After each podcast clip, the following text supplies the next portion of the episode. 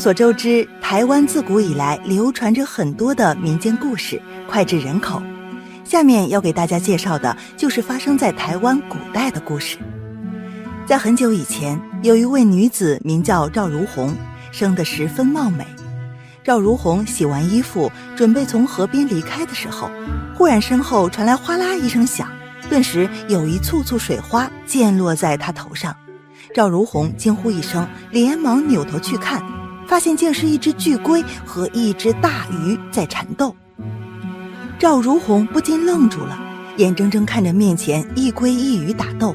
一开始，那巨龟占上风，巨大的龟壳轻轻一歪，就能将那条大鱼甩飞。大鱼受挫，却是越战越勇，翻倒入水，很快就又能跃出水面。然而，渐渐的，赵如红发现那巨龟开始有些吃力了。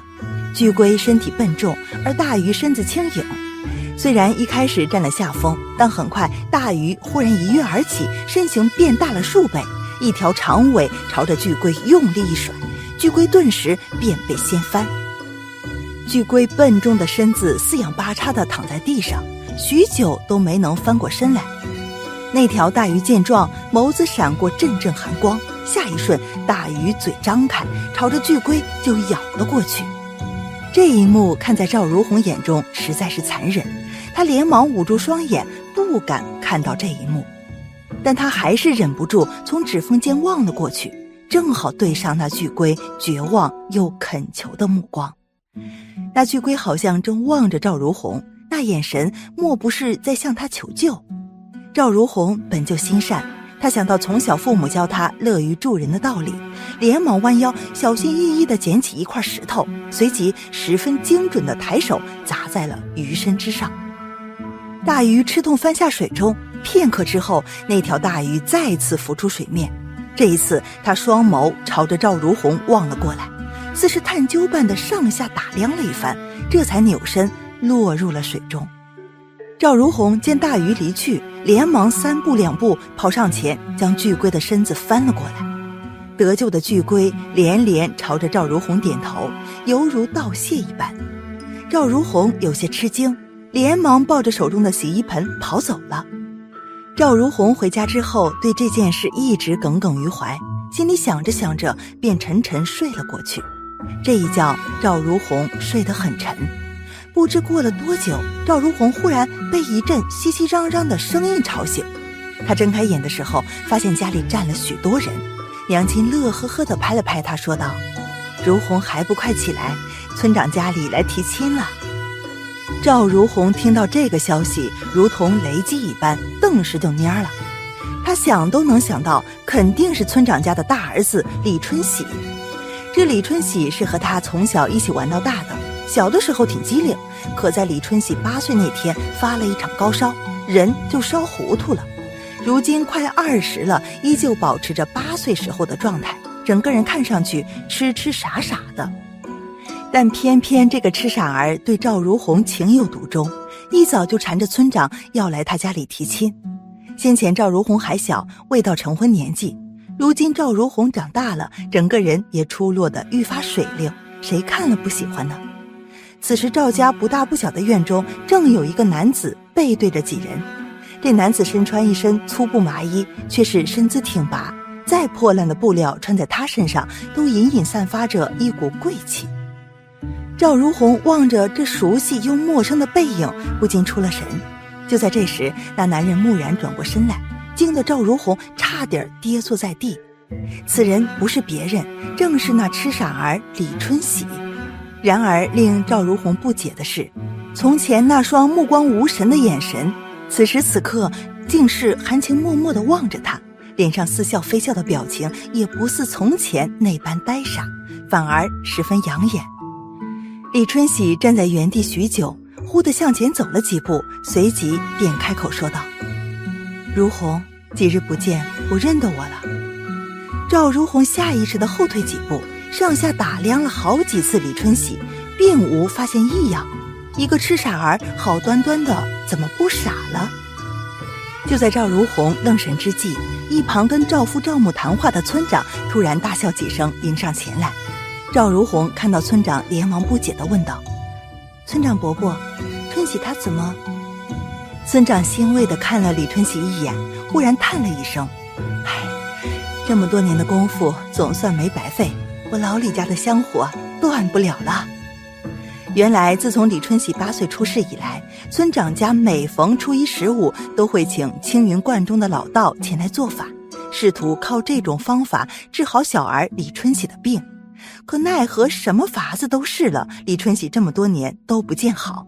然而就在今日，观中老道正在做法之时，忽然乌云密布，紧接着一声闷雷响起，李春喜身上骤然间红光四射，片刻后，李春喜身子陡然一颤。那原本无神的目光，竟然渐渐恢复了神采。老道见状惊诧不已，村长亦是十分开心，抱着李春喜痛哭出声。不过令村长难以置信的是，李春喜在恢复正常之后，第一个想到的竟是赵如红。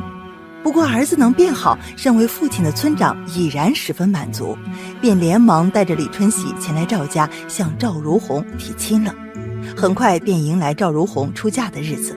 赵如红身穿红色嫁衣，坐着红轿子，被前方身骑白马的李春喜接往村长家住。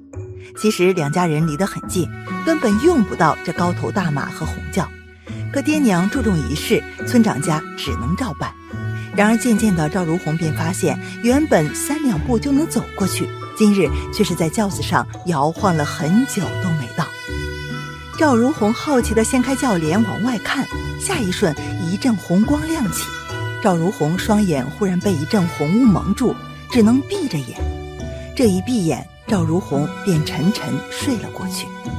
梦里，她梦见一只巨龟缓缓地来到她面前，赵如红认得这龟，正是那日他所救的那只。只见那龟来到他面前，口吐人言说道：“你所嫁之人不是人。”赵姑娘，你要小心。赵如红不解，连忙问道：“不可能，那分明就是李春喜。我们二人从小一起长到大，怎么可能不是人呢？”巨龟摇头叹道：“李春喜三魂七魄，没了一魂一魄，自然会变得痴傻。如今李春喜空余的一魂一魄早已被那鱼妖占去，他早已不是人了。鱼妖。”赵如红问道：“没错，正是那日与我缠斗的鱼妖。我们之所以打斗，是因为那鱼妖生性多情，在河里招惹了不少水中妖类。所谓真情，不过是玩弄那些女妖罢了。此次那鱼妖盯上赵姑娘你，不知语意为何？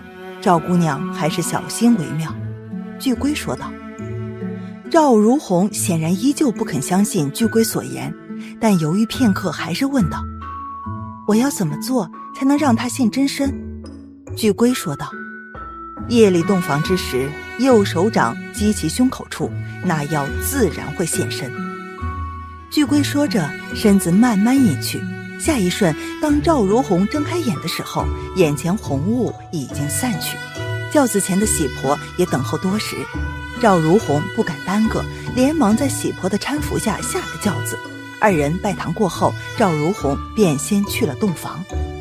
大婚之日原本应该是喜气洋洋的，可赵如红此时此刻却是心惊胆战。想起刚刚梦中巨龟所言，赵如红不禁手脚冒汗。赵如红一直等到深夜，门外才有了些许动静。紧接着，李春喜推门而入，急匆匆地与赵如红喝了交杯酒后，便准备起身而上。赵如红想起巨龟所言，连忙娇笑一声：“相公，人家不喜欢这样。”说着，赵如红猛地一用力，翻身而上，眼眸流转之间，手上忽然一用力，狠狠地拍在了李春喜胸口之上。李春喜猛地一个鲤鱼打挺，下一瞬，一股红色光芒从其身体里钻了出来，一条大鱼出现在地面上。而那原本好端端的李春喜，也突然双眸没了焦距，恢复成了那般痴傻模样。赵如红恶狠狠地看向地上那条不断翻滚的大鱼，质问道：“果真是你？你这鱼妖这般做法是为何？”大鱼翻滚了两下，瞬间又幻化成一个男人的身影，轻蔑的望向赵如红，说道：“那日你砸我一下，害我腰力受损。”无法在水中施展，自然是来找你报仇的。只不过见你貌美如花，吸走一点你的精气，正好助我提升修为。厚颜无耻的鱼妖！赵如红还没反应过来的时候，一只巨龟从房梁落下，随即摇身一变，变成了一个身穿玄色衣服的俊朗少年。